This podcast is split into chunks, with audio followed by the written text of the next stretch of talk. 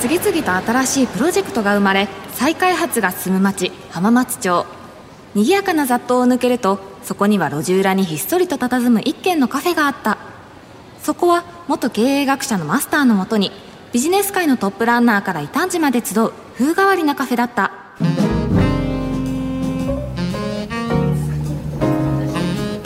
マスター今夜も雑誌広告の編集長で博報堂モノム代表の小野直樹さんと株式会社セガ XD 取締役執行役員 CSO の片山智博さんがお越しになるんですよね。そうそう。テーマはユーザーの心をつかむにはなんだけど今夜は特にエンターテイメントソリューションってやつにフォーカスするんだよね。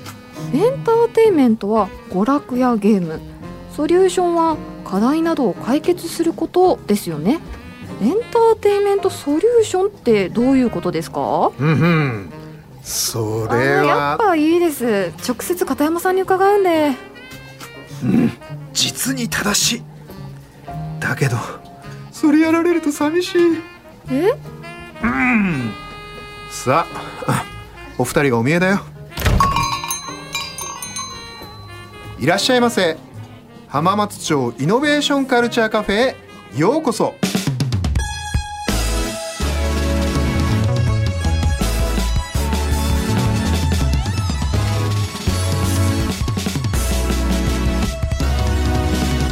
浜松町イノベーションカルチャーカフェ。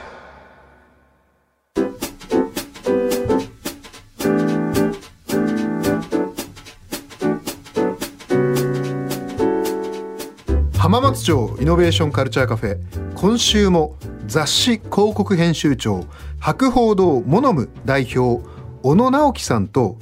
お客様に株式会社セガ XD 取締役執行役員 CSO 片山智博さんにお越しいただきました。小野さん片山さんどうぞよろしくお願いします。よろしくお願いします。小野さんのプロフィールです。小野さんは2008年博報堂に入社後空間デザイナーコピーライターを経てプロダクト開発に特化したクリエイティブチームモノムを設立。社外では家具や照明インテリアのデザインを行うデザインスタジオ良いを主催されこれまでに文化庁メディア芸術祭優秀賞グッドデザイン賞のグッドデザインベスト100日本空間デザイン賞金賞などを受賞されました。現在は博報堂が発行する雑誌広告の編集長も担当されています。はいというわけで小野さん今週もよろしくお願いします。よろしくお願いします。小野さんはこのもうね浜カフェの常連でいらっしゃって、えー、普段は博報堂のモノムという組織のトップをやられているということでもう一つあの小野さんといえば、えー、雑誌広告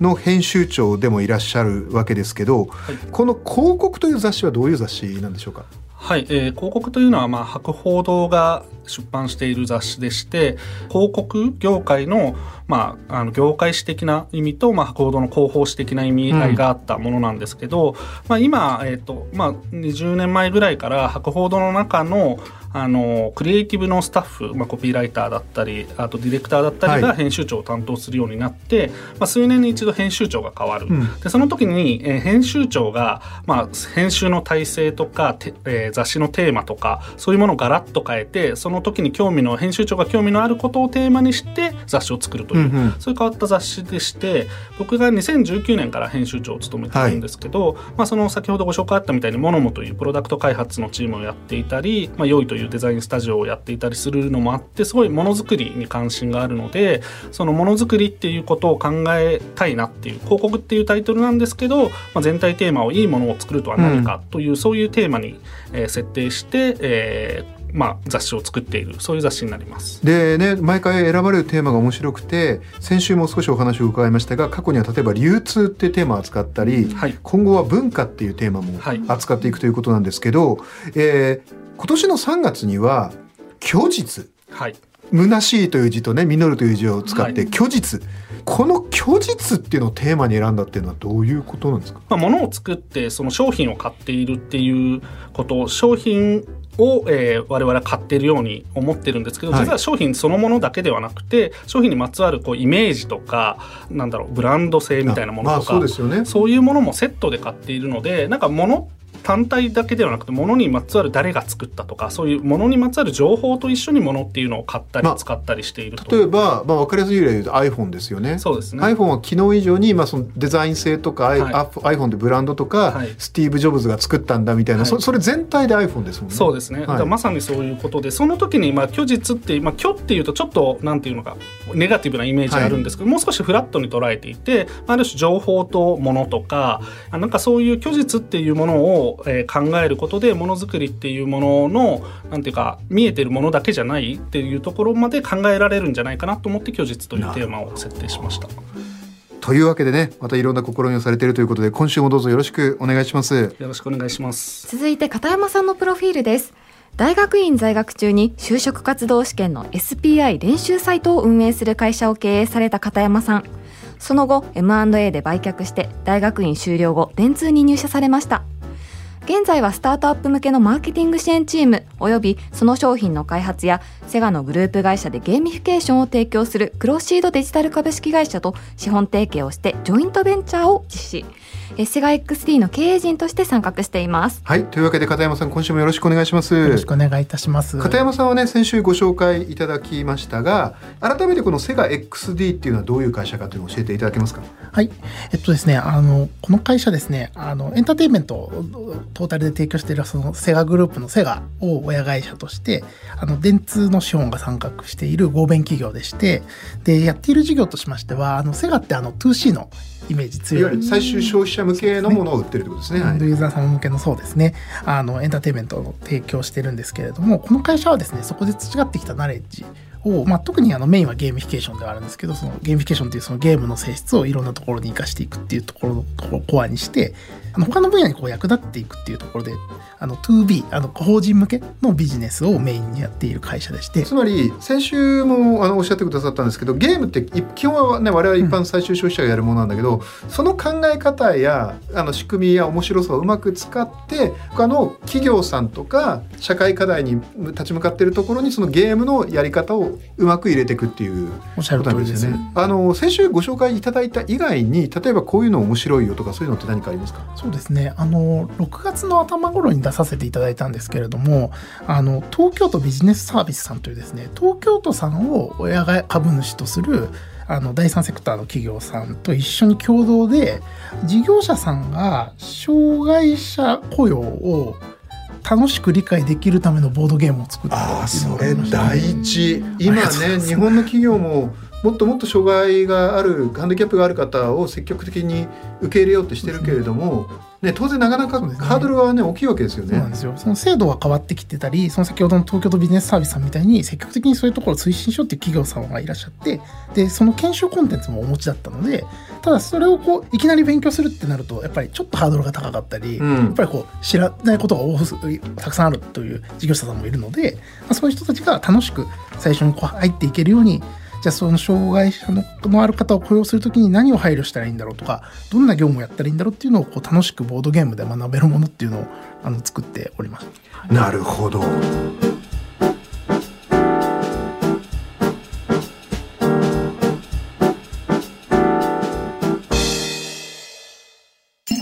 浜松町イノベーションカルチャーカフェ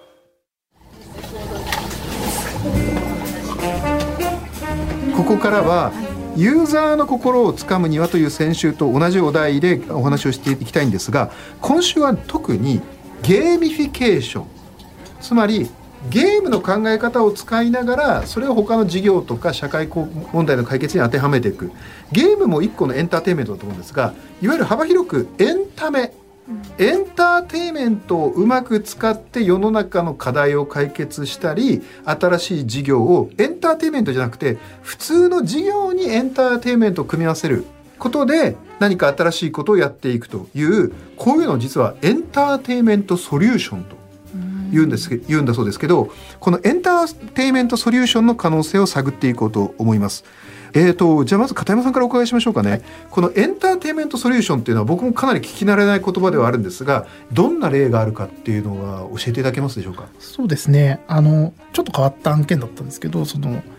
AI の人格を作るとか AI のセリフを作る仕事とか。それどういうことですか？あの例えばなんですけれどもあの AI アシスタントって今あるじゃないですか。喋るとこ。う AI がこう返してくれる。はいはいはい。今だとねもう分かりやすいのはアップルの Siri みたいなやつですよね。そうですね、はい。あのアマゾンのアレクサとかもあると思うんですけど、であれあの抵抗なく話しかけられる人はいいんですけどちょっと話しづらいなとかちょっと怖いなとか不自然だなって思ってこう、なかなか話しかけない人もいるので、はいはいはい。この AI が話しやすくするためのその AI のキャラクター的なその人格を作ってくれって言われて、あそれ面白いわ、はい、それでセリフを何千個書いて納品したりとかなるほど。あまあそれもエンタメの一種っちゃ一種ですよね。そのエンターテインメントによってその AI の会社さんのそのサービスの中のその課題その接触率とか会話量をどうやって増やしてアクティベーションを上げていくかっていう課題に対してそのキャラクター作りっていうエンターテインメントをそのままこっちにソリューションとしてあ面適用してい白いですね。くなるほど。小野さんはいかがですか？なんかこのエンターテインメントソリューションというとこういうのがそうなんじゃないかっていうのは何かそうですね。エンターテインメントソリューション実は初めて聞いた言葉であそうなんですね。はい。そうですね。まあでもあの広告業界においてはまあそのさっき片山さんもおっしゃったみたいにゲームを使ってその中に、えーっとスポンサー企業の何かこう訴求する商品とかを置いて体験してもらうみたいなことがあると思うんですけどそれってなんか昔でいうこう映画の中にとかドラマの中に商品を取り入れて、えっと、その商品をまあ訴求するみたいな、なんか手法っていうことで言えば、まあ、昔からある手法ではあるかなと思うんですよね。それがまあ今インターネットとかインタラクションを持っていろいろできるっていうことで、なんかそのやり口っていうのがいろいろ増えているのかなっていうのはそう思いますね。そうか確かに昔からそういう意味ではあるっちゃあるわけ。そうですね。片山さんどうですか今そうですね。小野さんの話は。なんかこうパキってこう割れてるって感じじゃなくて確かにそのちょっとこうグラデーションみたいなところありますね。エンタメ性はある広告もあるしうんうん。面白い広告っていうのもあるし、でも今さっきの私の例みたいに極端にもうエンタメそのものを使ってる場合もあるし、うんうん。なんかこうそういうそうですよね。二律で切れるもんじゃない例えば先週片山さんがちょっと教えてくださった避難訓練をゾンビのゲームを使って避難訓練をやるモチベーションを上げるっていうのはあれはどっちかというとエンタメ性はもともとはやや薄くて目的は避難訓練だから、んだけどそこにゾンビが入って結構エンタメ性が入るから皆さん頑張って避難訓練的なことをやるようになるっていう。そうですねなるほどね。でもやっぱお話を伺ってると今現時点でエンターテインメントソリューションに、まあ、効果を発揮できそうなエンタメっていうとやっぱゲームが一番こうなんていうんですか人を動かすっていう意味だとどうですか？やっぱりゲームなんですかね？例えば僕なんかが今、うん。はい。お皆さんお二人の方の話聞いて思ったのが自動販売機に当たりみたいなやつあったじゃん。あれちょっとゲームですよね。ピロレロピロレロピロレロって言って ほぼ外れるんですけど僕も人生で1回ぐらいだけしか当たったことないと思うんだけどでも何にもない自動販売機とゲーム付きの自動販売機だったらやっぱりその当たりくじ付きの自動販売機の方がいいじゃないですか。そうですうんうん。確かに。まあでもなんか体験が付加されますよね、こう単に買う100円入れてボタンを押して買うって行為だけじゃなくて当たるかどうかってちょっとワクワクするこう、はいはい。まあ、ギャンブルみたいなところがあるから、はからその100円っていうものがジュースっていうものだけではなくてその当たるか外れるかっていうところにも、まあ、あの支払ってる金額というか、うんなんかそういう体験も合わせて買っているっていうことでなんかあのまあ、付加価値といいますか、うん。商品単体を買うってことじゃないなんか面白さ価値みたいなものがあるんだなとそう考。えると確かにこれから結構いろんな分野つまり比較的例えば反復でやるとつまらないというか申し訳ないけど退屈したりとか、持続継続が難しいものにゲーム的なものがいやエンタメ的なものが入る余地って結構ありそうですね。それはめちゃくちゃあると思いますね。まあ特に広告ってこうみんな嫌いじゃないですか。まあまあそうわかんないですけどね。はい。YouTube 見てて出てきたスキップするじゃないですか。しますね。だからなんかやっぱりそこにどう注目してもらうかっていう工夫の一つとしてエンタメっていうのはもうものすごく重要で、すごいいい商品を作ってるよっていうことをまっすぐに伝えられても仮にその商品が欲しかったとしても今じゃないみたいなうんことがあると思うんですよねだからなんか別のこう楽しいことっていうのを用意してもらってそこにやってたら気が付いたらその商品に触れているとか、っていうことが、まあ、一つの手法として、うんまあ、やよくやられているような印象はありますね。あそっか広告はそういうとこあるかもしれないですね。片山さんいかがですか？エンタメ使っていく時はでも確かに相性は確かにちょっとありそうですね。そういうさっきみたいに続けなきゃいけないものとかハードルが高かったりリテラシーが高くないとできないものとかいきなりこうじゃあゲームやってくれって言ってもそもそもゲームやんない人だともう対象外になっちゃうんで、はいそういう時はむしろ広告の方が強かったりするし、うん。その課題によって実はその最適なその手段とあとそのさっきのエンタメの深度その飯山先生がおっしゃってたようなこうで自販機のあのミニゲームぐらいがちょうどいい時もあるしあとそのさっきのリテラシーがちょっと足りないとかやっていかなきゃっていう話つまりその専門分野の知識がないとうまくできないっていいううところだと例えばグリーンテックとかあのグリーンテックつまり最近言われる環境を良くするためのテクノロジー。はい。ああいうのとかさっきのあの防災訓練の例とかもいや本当にもうあの環境を良くしたい地球を良くしたいっていう人はあの喜んで勉強すると思うんですけどそうじゃない人はやれないのでそういうところはこう切り口で気づいたらあのゲームとしてやったらいいことしてた環境にいいことしてたとかっていう風な方がいいアプローチになるのかなとか。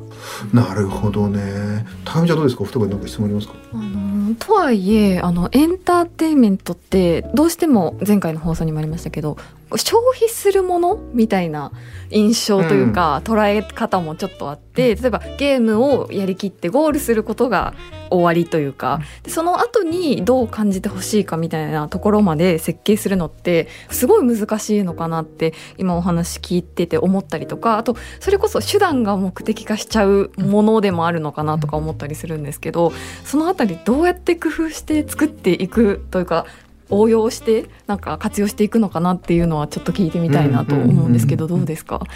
そうですね。なんかあの純粋なゲーム。もう本当にさっきの情緒的価値100%のゲームはもうとにかくあの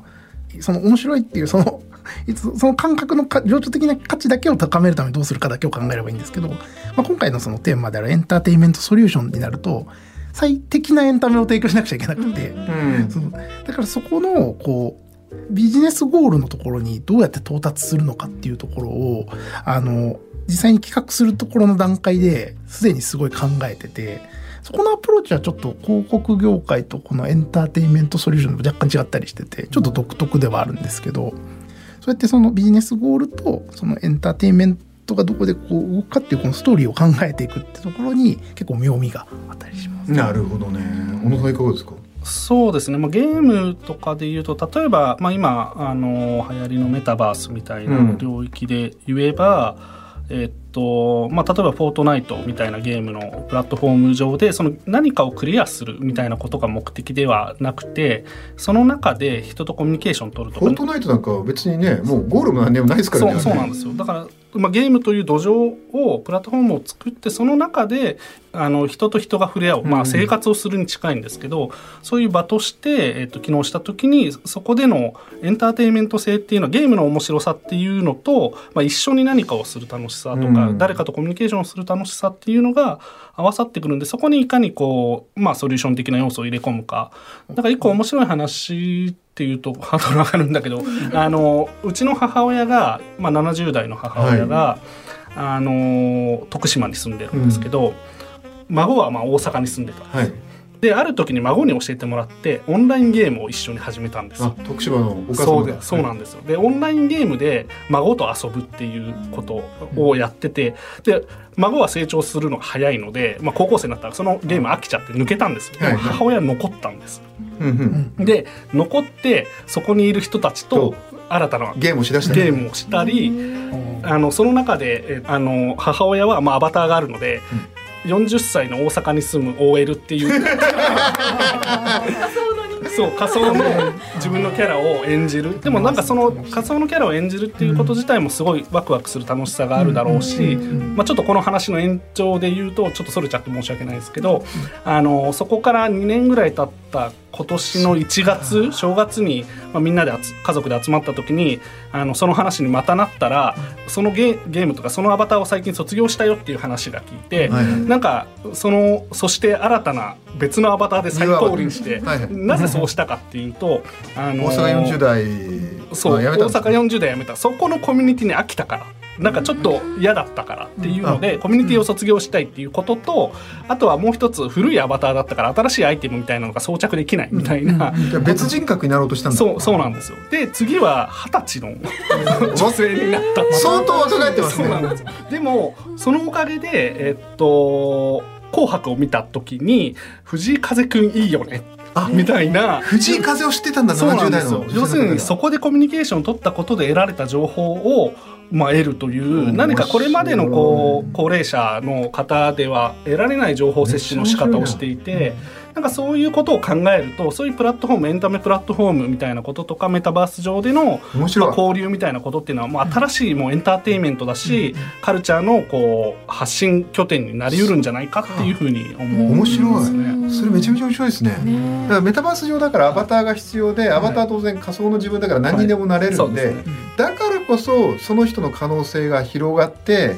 結果的になんかそれがこうなんか仕事とかでもうまく広がっていくんじゃないかっていう。そうですね。仕事でも本当に生きがいとかにつながっていったりするかもしれないですし。面白い。そう考えるとこれからのメタバースベバーチャルリアリティの時代は結構エンターテインメントソリューション可能性ありそうですね。めちゃくちゃあると思います。しそもそもメタバースってものをいかにこう、まあ、より流行らすかっていう時にゲームっていうものが、まあ、かなりコアにあるという。そうですよね。ゲームみたいなものなんか目的性がないとなかなかその場に行かないので、はいはい。それの一つの、まあ、キーとして、まあ、ゲームがあるっていうのもあるのでなるほど、あと僕ちょっと皆さんの話聞いてて思思いついたんですけど僕今ね「おいでよクリエイティブ」っていう番組のコメンテーターもやってるんですね。でそこで一緒にコメンテーターやってる元乃木坂46の中田香菜さんっていうのが今麻雀カフェチュンっていうのを経営してるんですけどそこの店員をね募集したんですよ。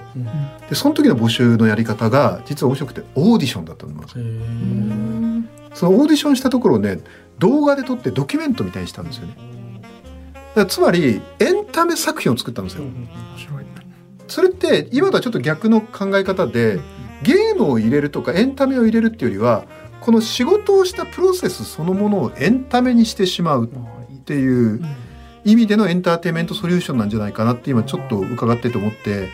そう考えると例えば二次優とか BTS とか古くはモーニング娘。とかもその仕事そのもののプロセスを全部すごい可視化することで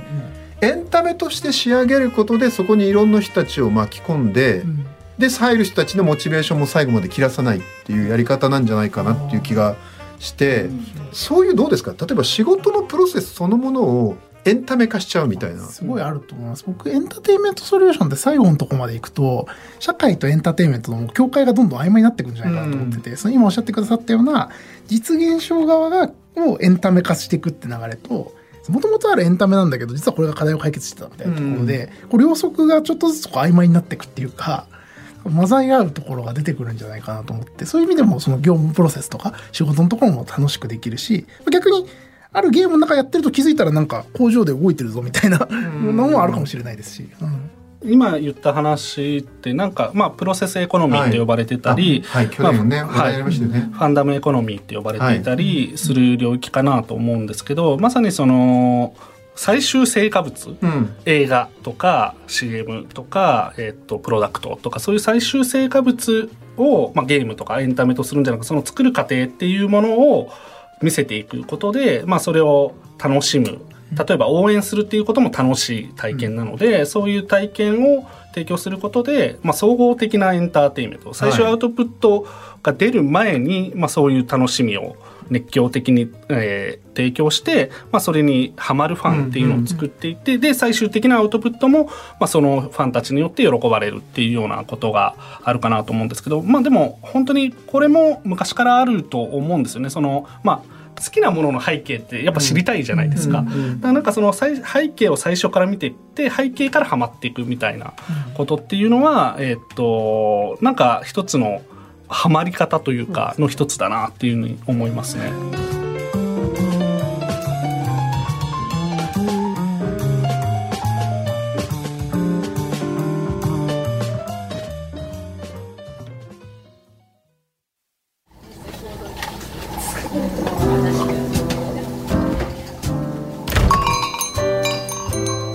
野さん片山さんありがとうございました。いやー高恵美ちゃん今週もお二人の話本当に面白かったね。はい、特に小野さんのお母様のゲーム内アバターを使い分けるっていうお話も面白かったです。ね、これからはこういうバーチャルの技術がより発展してくるともう年齢や性別や国籍に関係なくいろんな人がこういうバーチャルな世界でのエンターテインメントを通じて交流するようになって結果これがビジネスや社会問題の解決につながってくるかもしれない、まあ、ものすごく面白い未来が待ち受けてるかもしれないっていうことだよね。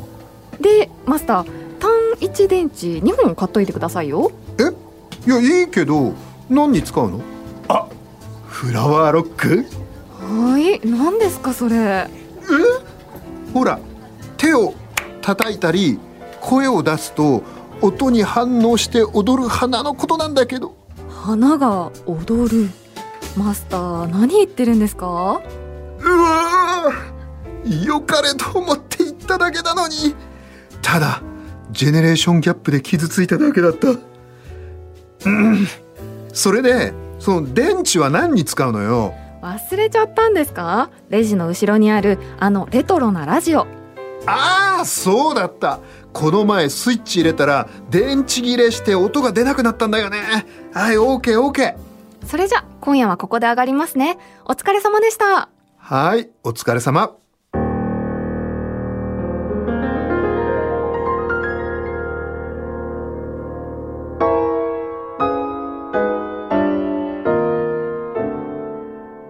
新しいプロジェクトが生まれ再開発が進む町浜松町。その片隅にある浜松町イノベーションカルチャーカフェでは今日も様々なジャンルの熱い議論が交わされイノベーションの種が生まれています。浜松町イノベーションカルチャーカフェ。ユーザーの心をつかむには出演は常連さん雑誌広告編集長博報堂モノム代表小野直樹。